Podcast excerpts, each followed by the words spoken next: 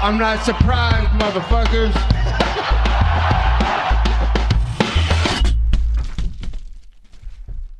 Bonjour à tous, bienvenue dans l'épisode numéro 24 du podcast Guillotine. On va parler de UFC Fight Night, euh, Alexei Oleinik contre Derek Lewis. Aujourd'hui, on va uniquement se concentrer sur trois combats le combat de Benel Dariush, euh, le combat de Chris Weidman et donc le main event Derek Lewis contre Alexei Oleinik. On commence donc avec le premier combat de la main card qui était entre euh, Benel Dariush et Scott Holzman.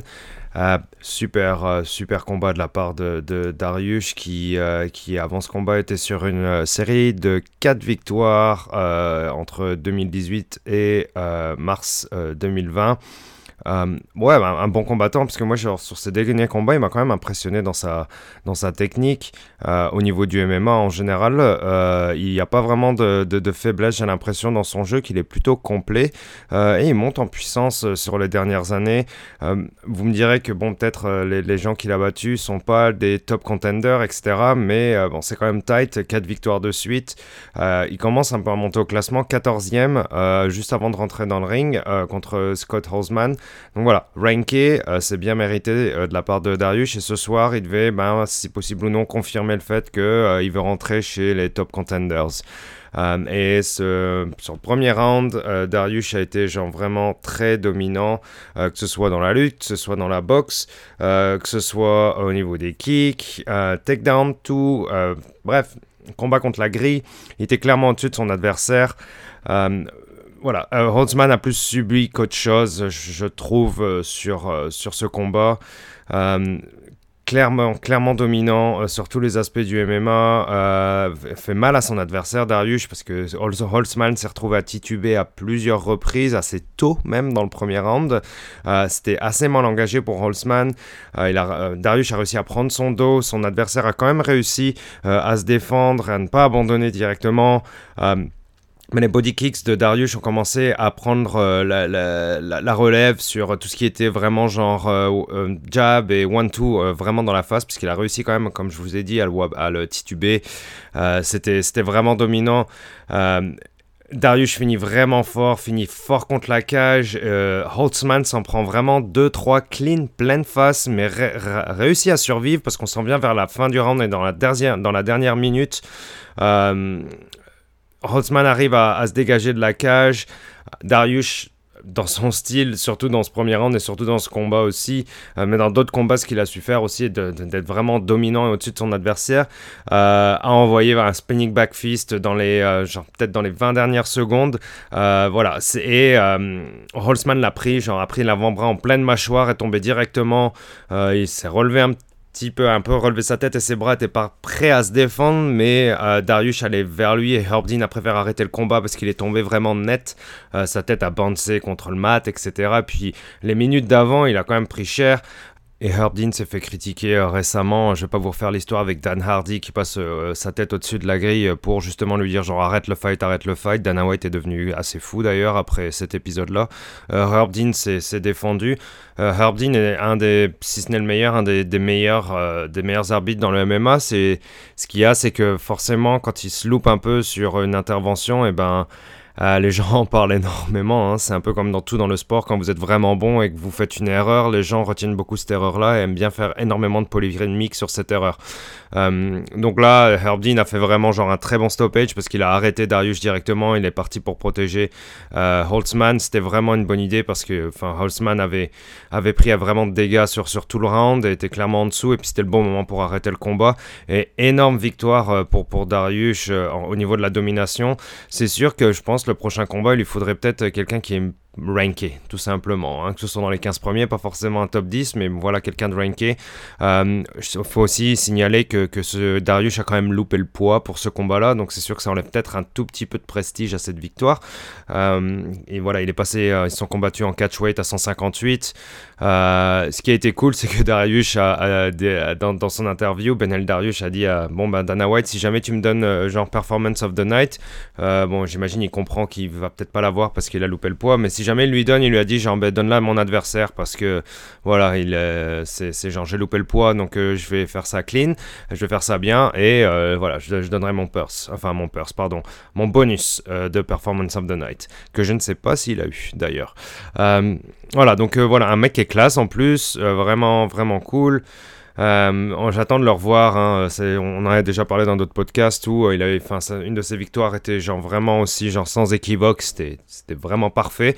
Voilà, dans une, division complètement folle, hein, les lightweight, euh, genre même, même chez les entre le top 10 et le top 15, il y a clairement du niveau. Je veux dire, c'est une division qui est super compétitive quoi. On parle avec euh, genre Dustin Poirier qui est genre euh, derrière Khabib et euh, derrière Gaethje quoi. Alors que Dustin Poirier est un monstre, il l'a montré encore une fois contre, contre Dan Hooker.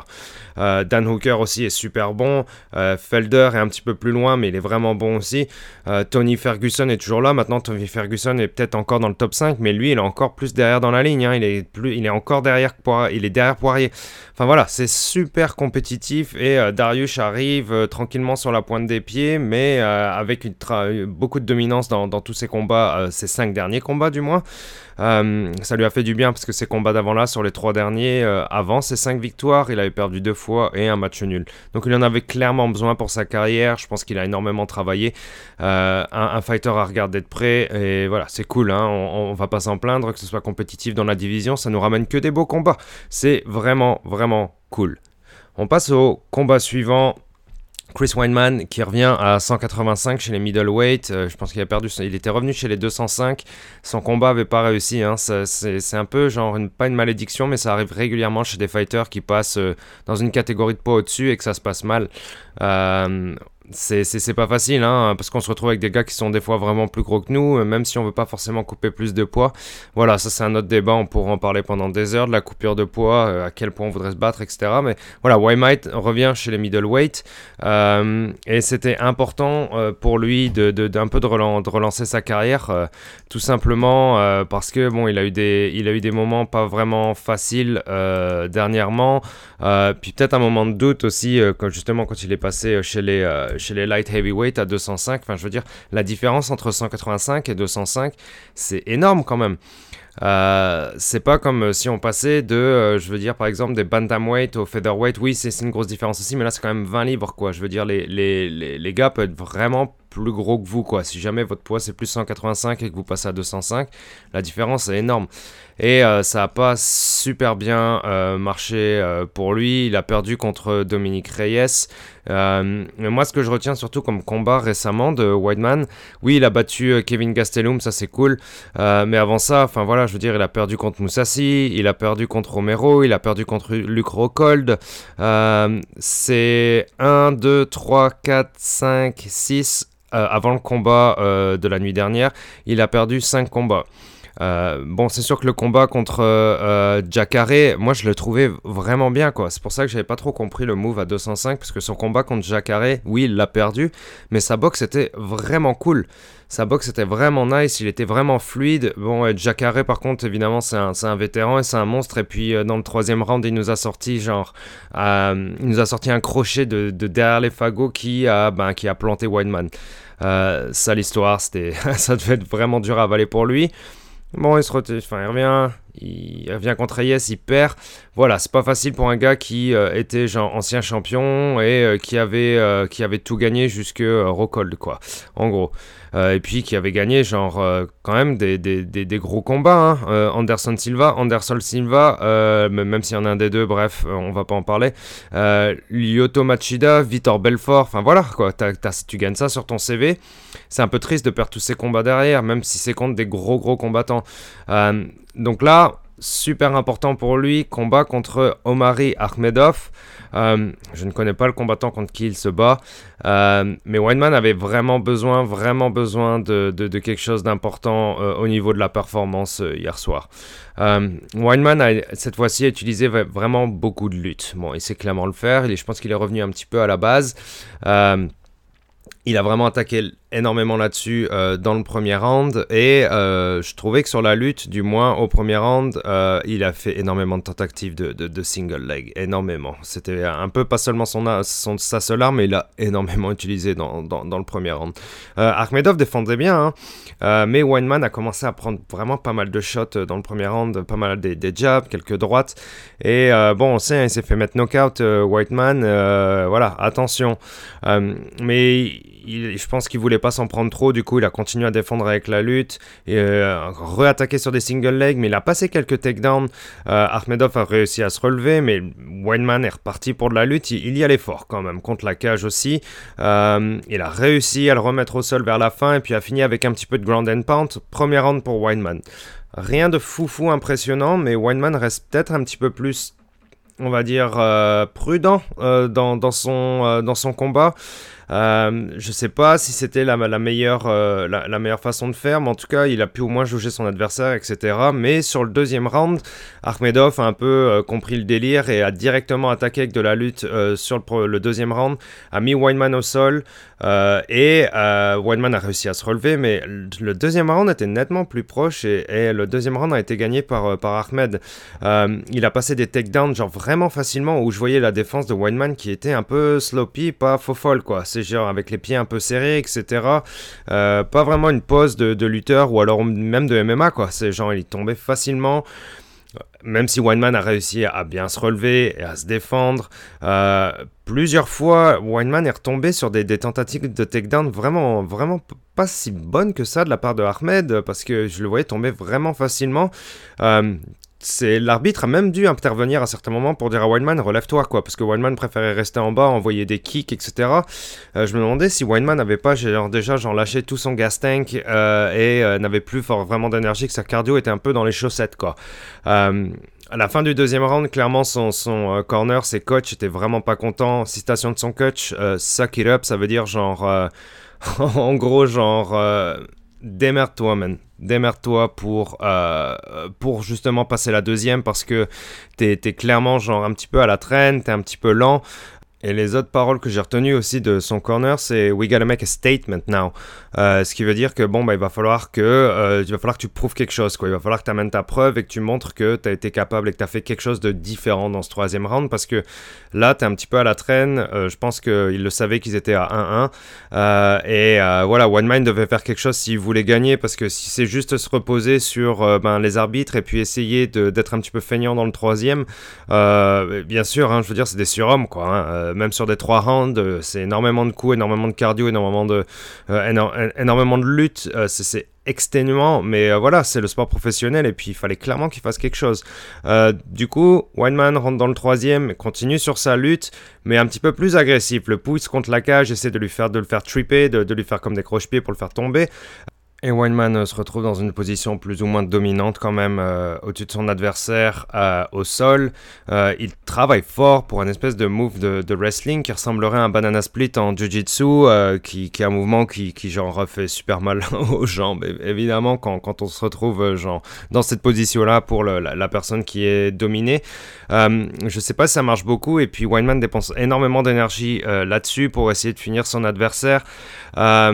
Et euh, ça marche pas vraiment, mais euh, Weinman a encore les ressources pour passer en full mount au-dessus de son adversaire. Et là, c'est là, c'est là le moment qui a décidé de qui allait gagner ce combat. Et c'est justement ce statement euh, que demandait son corner sur le round d'avant, entre le deuxième et le troisième, pardon. là, Weinman est passé au-dessus et justement était vraiment en position dominante et a essayé de pousser vraiment fort pour un arm triangle choke la même soumission qu'il a réussi à passer contre Gastelum. Euh, mais euh, voilà, euh, il, s'est retrouvé dans cette position pendant environ genre 3 minutes sur la fin. Il a vraiment essayé fort. Euh, même si Ahmedov essayait de, justement de s'extirper de cette position, Wildman a bien géré pour le garder en dessous de lui. Il a réussi à passer un, peu de ground and pound, un peu timide, mais quand même, à passer un peu de ground and pound sur, dans ce moment-là, a réussi à reprendre le dos, a réussi à repasser en full mount. mais au final, c'est Wildman a géré cette position-là pour gagner, pour gagner le troisième round, rajouter un petit peu de ground and pound, et c'était assez pour gagner le combat, qui était gagné selon moi de round contre mais euh, deux arbitres ont, lui ont donné genre 29-27. donc 3 rounds à 0. Ce que j'ai pas trop compris pourquoi, mais bon, les arbitres dans le UFC, des fois, c'est un petit peu imprécis, nous allons dire, comme jugement. donc voilà, une victoire qui était, qui était vraiment nécessaire pour Weinman, qui est pas euh, qui est pas vraiment genre si dominante que ça. il a gagné, il a gagné. Euh, mais je sais pas si euh, c'est le niveau qu'on puisse attendre d'un futur champion du monde quoi. chez les middleweight encore une fois aussi c'est c'est une division qui est genre assez ben, compétitive. Hein. bon on le voit il y a Whitaker qui a regagné contre Darren Till il y a pas longtemps. Voilà, il est super fort, Whitaker, tout simplement. Il est, vraiment doué dans son MMA, il est smart. Euh, c'est un gars qui, justement, c'est un, gars qui a l'étoffe d'un champion, tout simplement. Il l'a pas été pour rien. Euh, Israël va être dur à aller chercher. Costa est vraiment bon et il va aller chercher Israël, on verra. Euh, Darren Till, je pense qu'il est toujours là-haut, même s'il a perdu. Voilà, c'était pas genre la catastrophe comme défaite. Il y a eu du bon, il y a eu du bon striking. Voilà, c'est super compétitif. Ça va être vraiment dur, mais c'est cool que One Man ait gagné. Il avait vraiment besoin de ses victoires. On va voir c'est quoi la prochaine pour lui. Euh, je pense qu'il a encore pas mal de travail à faire sur, euh, son striking. Il n'en a pas envoyé énormément. C'est cool pour lui qu'il ait gagné quand même. Euh, donc voilà, bravo à lui. Et on, le reverra bientôt maintenant parce que cette victoire lui a fait énormément de bien, je pense, pour le moral. et il, a, il a des choses à travailler, mais il reviendra pas mal vite, je pense. On peut passer au main event. Derek Lewis, The Beast, contre Alexei Oleinik. Alexei Oleinik, 43 ans, 74 combats, 8 victoires, 59 euh, victoires, excusez-moi, mais 8 victoires par, par knockout, mais surtout, attendez, hein, attendez, en professionnel, 46 victoires par soumission. Voilà. Euh, évidemment, euh, black belt en jiu-jitsu, black belt en euh, jiu-jitsu, euh, voilà, euh, c'est un monstre quoi en, sport de combat évidemment et 43 ans, 6 euh, pieds 2, enfin voilà quoi, une bête. Mais en face c'est Derek Lewis. je veux dire quand même aussi sur les deux derniers combats, deux belles victoires pour Alexei Oleinik, Maurice Green et Fabricio Verdun. Voilà, pas mal, c'est cool quand même. c'est un vétéran évidemment, 43 hein, ans et 74 combats. et Derek Lewis, mais Derek Lewis, euh, vraiment bon en heavyweight et mine de rien, à côté du personnage, euh, genre je m'entraîne quasiment jamais, je cours une, demi-heure par jour et puis euh, je mange du fried chicken et puis voilà, je m'en fous quoi. voilà, on n'y croit pas hein, évidemment parce que il a gagné plein de combats récemment. Il a gagné des combats contre des, des, gros, des gros noms. il a eu un title fight qu'il a perdu contre Cormier.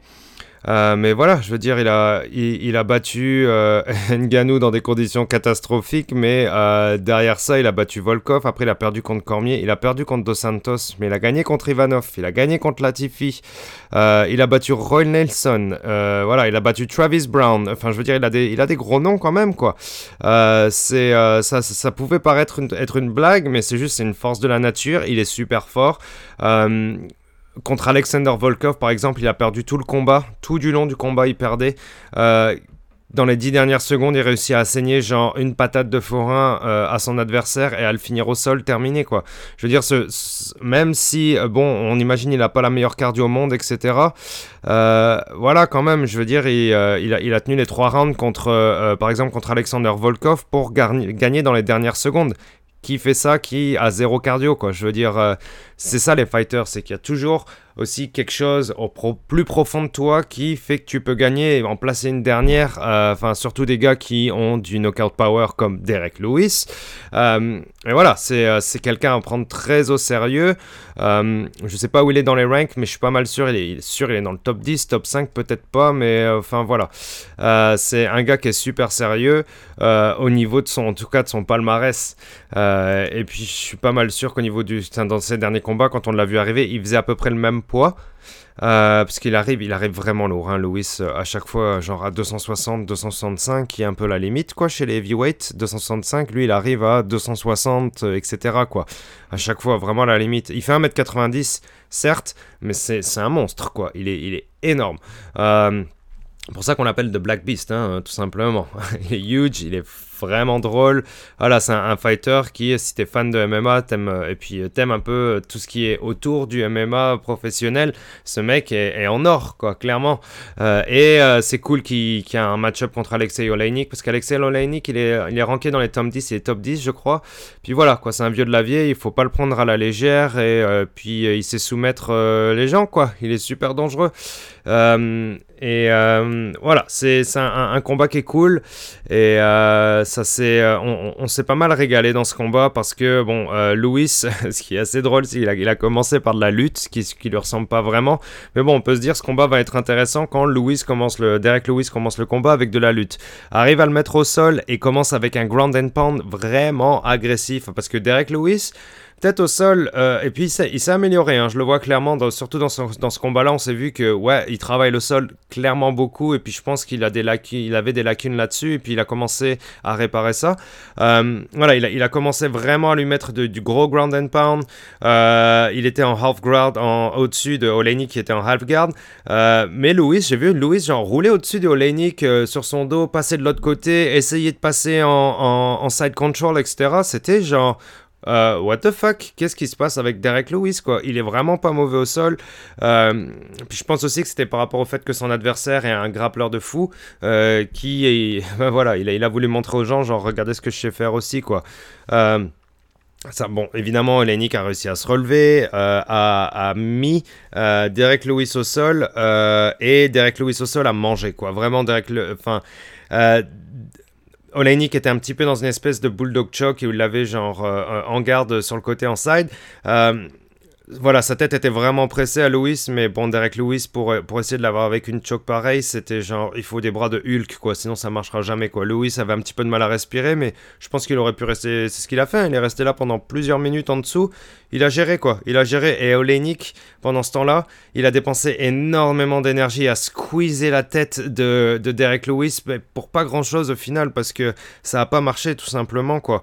Euh, et euh, voilà, euh, à, la fin, genre, Olenik à la fin du premier round, pardon, Olenik se retrouve vraiment en side control et arrive à attraper le, bras de euh, pour une Kimura. Erreur de, de, de, Louis d'ailleurs, hein, quand même, de laisser traîner son bras comme ça. Ça montre encore que oui, il y a peut-être il y a, peut-être une différence de niveau quand même au niveau du grappling entre les, deux combattants.